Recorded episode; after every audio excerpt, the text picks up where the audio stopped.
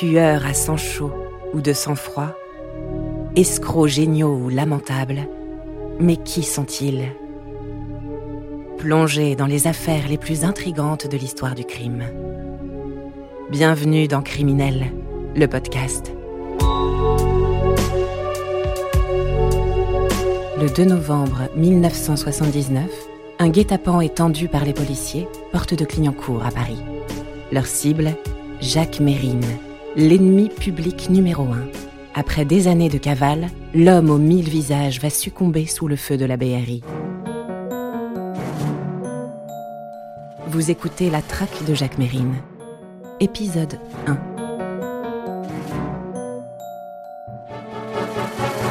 On est un peu dans un, dans un polar où il y a effectivement flic et voyou, c'est-à-dire il y a l'un qui, les, les destins qui vont se croiser. Jean-Marie Ponto, Alors, faut dire que Broussard est, est- est charentais, euh, très ancré dans la nature et très, euh, très euh, flic quand même. Et que l'autre va devenir un grand voyou.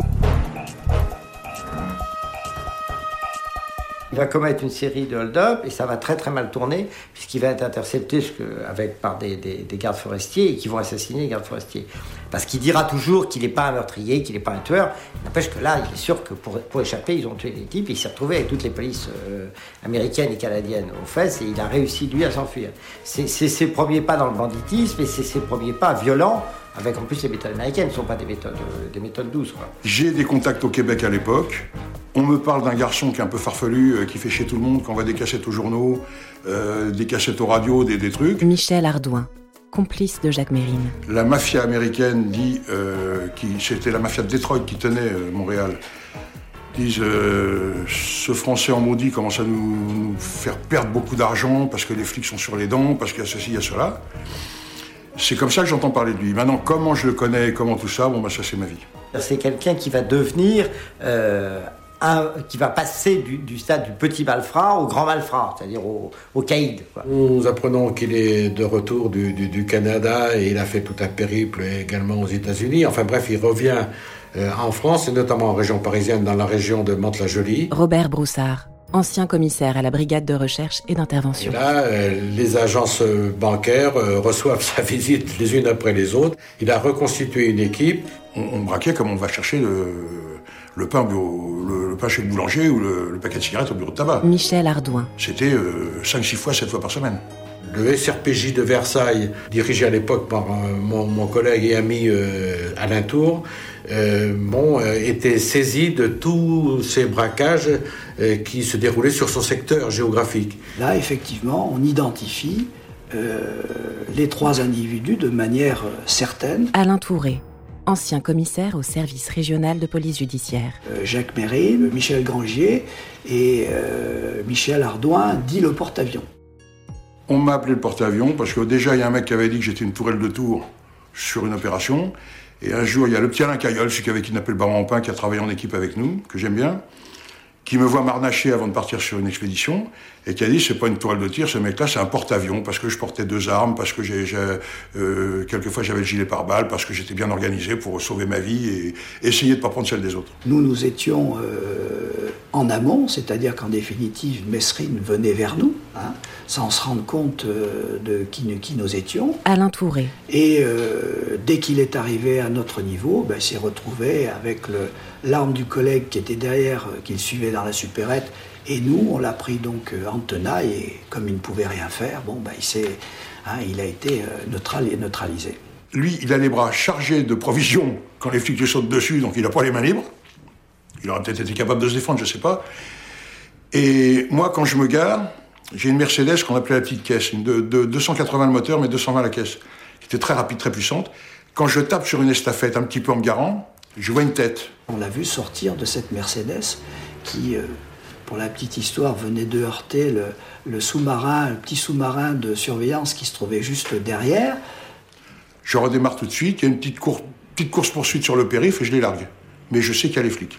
Je sais qu'ils sont arrêtés. Grangier, lui, euh, Jocelyne Dorèche et, et je sais plus qui encore. Et moi, à ce moment-là, je suis en cavale. Donc je m'en vais. Je prépare l'évasion de Compiègne. On prévoit toujours qu'on se fera arrêter quand on est en cavale comme ça avec toute la police de France derrière nous. Moi, j'avais une affaire à prendre que je n'avais pas faite mais que je pouvais reconnaître à Amiens, si j'avais été arrêté moi et pas lui.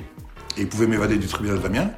Et lui, il avait cette affaire à Compiègne qui était une affaire de chèques sans provision avant de quitter la France. La justice euh, veut le juger à Compiègne pour une, ancienne histoire de chèques sans provision, une, histoire un peu ridicule à la, à la, limite pour un type de cette envergure. Robert Broussard une affaire qui datait du temps où, avant d'aller au Canada, il avait tenu une, auberge euh, dans la forêt, euh, dans, les environs de Compiègne.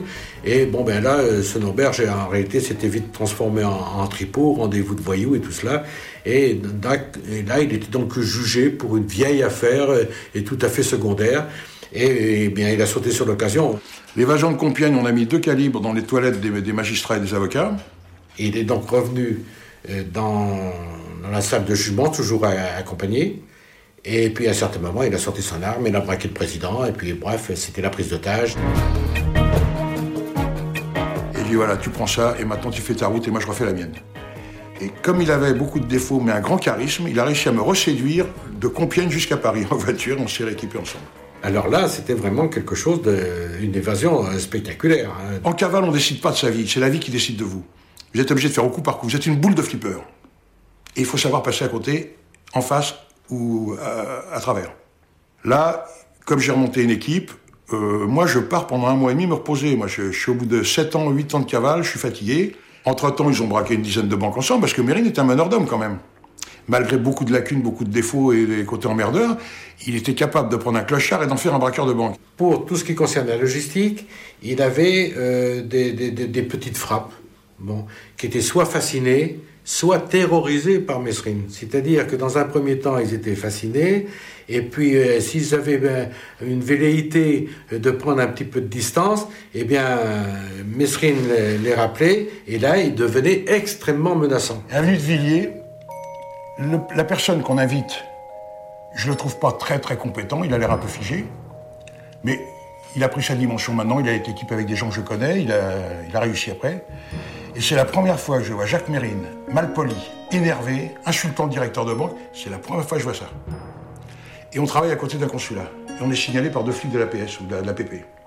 Et on parle, mais on fait un doublé. Il me dit pas qu'il a besoin d'argent pour euh, séduire sa nouvelle gonzesse et tout ça.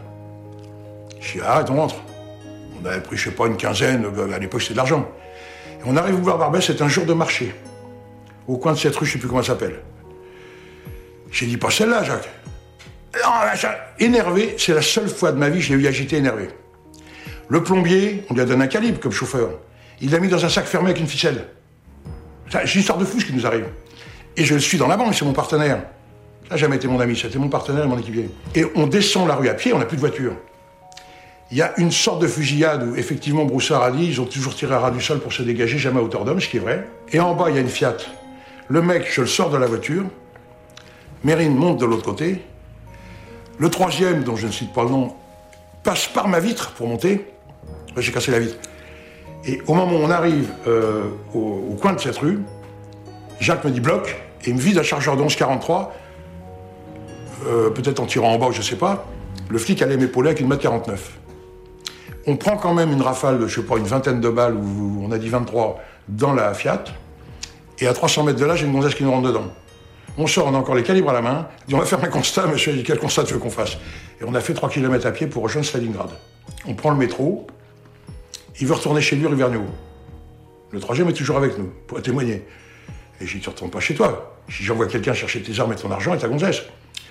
Non, j'ai dit, mais ton, ton chauffeur plombier, là, dans une demi-heure, il va dire où il était, même s'il connaît pas Paris, ils vont me balader. Ce qui s'est passé d'ailleurs. Et là, il a une phrase, mais alors c'est un homme qui a travaillé avec Mérine ne se met pas à table. Voilà. Ça, c'était son orgueil, c'était sa connerie, c'était son côté con.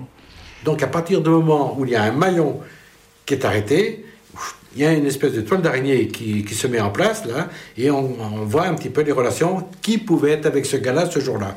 Et eh bien, a été d'une évidence, étant donné en plus de ça euh, que l'on savait fort bien que Mesrine Ardouin avait recommencé les braquages.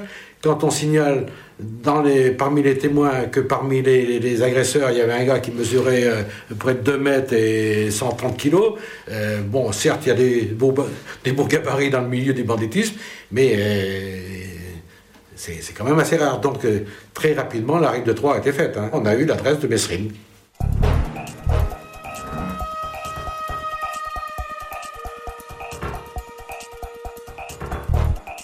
J'avais pris des dispositions de façon à ce que Mesrine ou un autre, ça c'est un truc classique, c'est pas spécial euh, pour Mesrine, euh, on met un dispositif en place euh, dessus, des départements au-dessus, en dessous, dans la, cour, côté voie publique, enfin bref, de manière à ne pas être pris en dépourvu. Et puis, donc, je crois pas à la porte en question. Et dans un premier temps, silence total.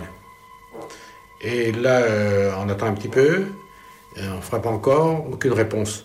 Je recommence, et là, euh, une personne à l'intérieur euh, se met à jurer en allemand, à hurler en allemand, prétendant être euh, un terroriste de la bande Bader et qu'il allait tout faire sauter, et qu'il n'était pas seul, etc., etc., qu'on ne l'aurait pas vivant. bon. Et puis là, j'ai eu la, conviction effectivement que c'était Mesrine, parce que Mesrine, d'abord, dans, son timbre de voix, on, avait quand même quelques connaissances, et, surtout il avait un petit cheveu sur la langue, et ça s'est euh, révélé. Euh, donc euh, la conversation a commencé entre nous. Qui es-tu pour me parler sur ce ton-là? T'es pas un petit flic de, quartier là, là qui veut jouer les bon. Et puis je dis, alors je dis, bon, je suis Broussard. Broussard, Broussard de l'Antigan, l'homme orquelier. Je dis oui. À partir de là, ça a quand même changé au niveau de la conversation. Comment as-tu trouvé l'adresse? Alors j'ai dit l'enquête, une enquête, bon, mais j'étais quand même un peu évasif, bien sûr. Et puis, euh, non, je veux pas me prendre. Enfin, ça a duré 45 minutes. Et finalement, euh, il ouvre la, porte et là, je le vois apparaître avec un, énorme cigare à la bouche et, et euh, bonbon le torse. Et, là, j'avoue que je le revoyais donc physiquement en face de moi, un mètre de moi, impressionnant quand même. Et là, on est là, vraiment en face de l'autre, personne d'autre. Et il me dit euh, Tu trouves pas que c'est une arrestation qui a de la gueule? Parce qu'il avait son fameux cigare. Je lui ai effectivement, mais moi j'avais me peur de menottes, et clac, clac, et là, sans aucun problème, je lui passe des menottes. D'abord, le commissaire Boussard, c'est vrai qu'il a un vrai, un vrai courage physique, assez exceptionnel. Jean-Marie Ponto, journaliste. c'est vraiment, moi je l'ai vu dans des, dans des opérations, euh, intervenir euh, seul, devant, devant des voyous prenant des risques de se présenter euh, désarmé, ou du moins qu'on ne voit pas l'arme devant des gens, donc pouvant être, être flingué. La jeune femme apparaît, euh, et là, il claque des doigts. il avait cette manie de toujours claquer des doigts quand il donnait des, Fifi, du, du, champagne pour ces messieurs, ce sont des vrais, des hommes, euh, tu comprends Il y en a un, c'est Broussard, qui fait un peu de psychologie quand même, et qui joue le jeu d'Amérine. Et puis il y a Mérine qui veut que l'arrestation ait de la gueule, qu'on boive du champagne, que, que ça sorte de l'ordinaire, qu'il n'est pas quelqu'un comme les autres, qu'il est plus intelligent ou plus vaillant. Et Broussard joue le jeu de Mérine.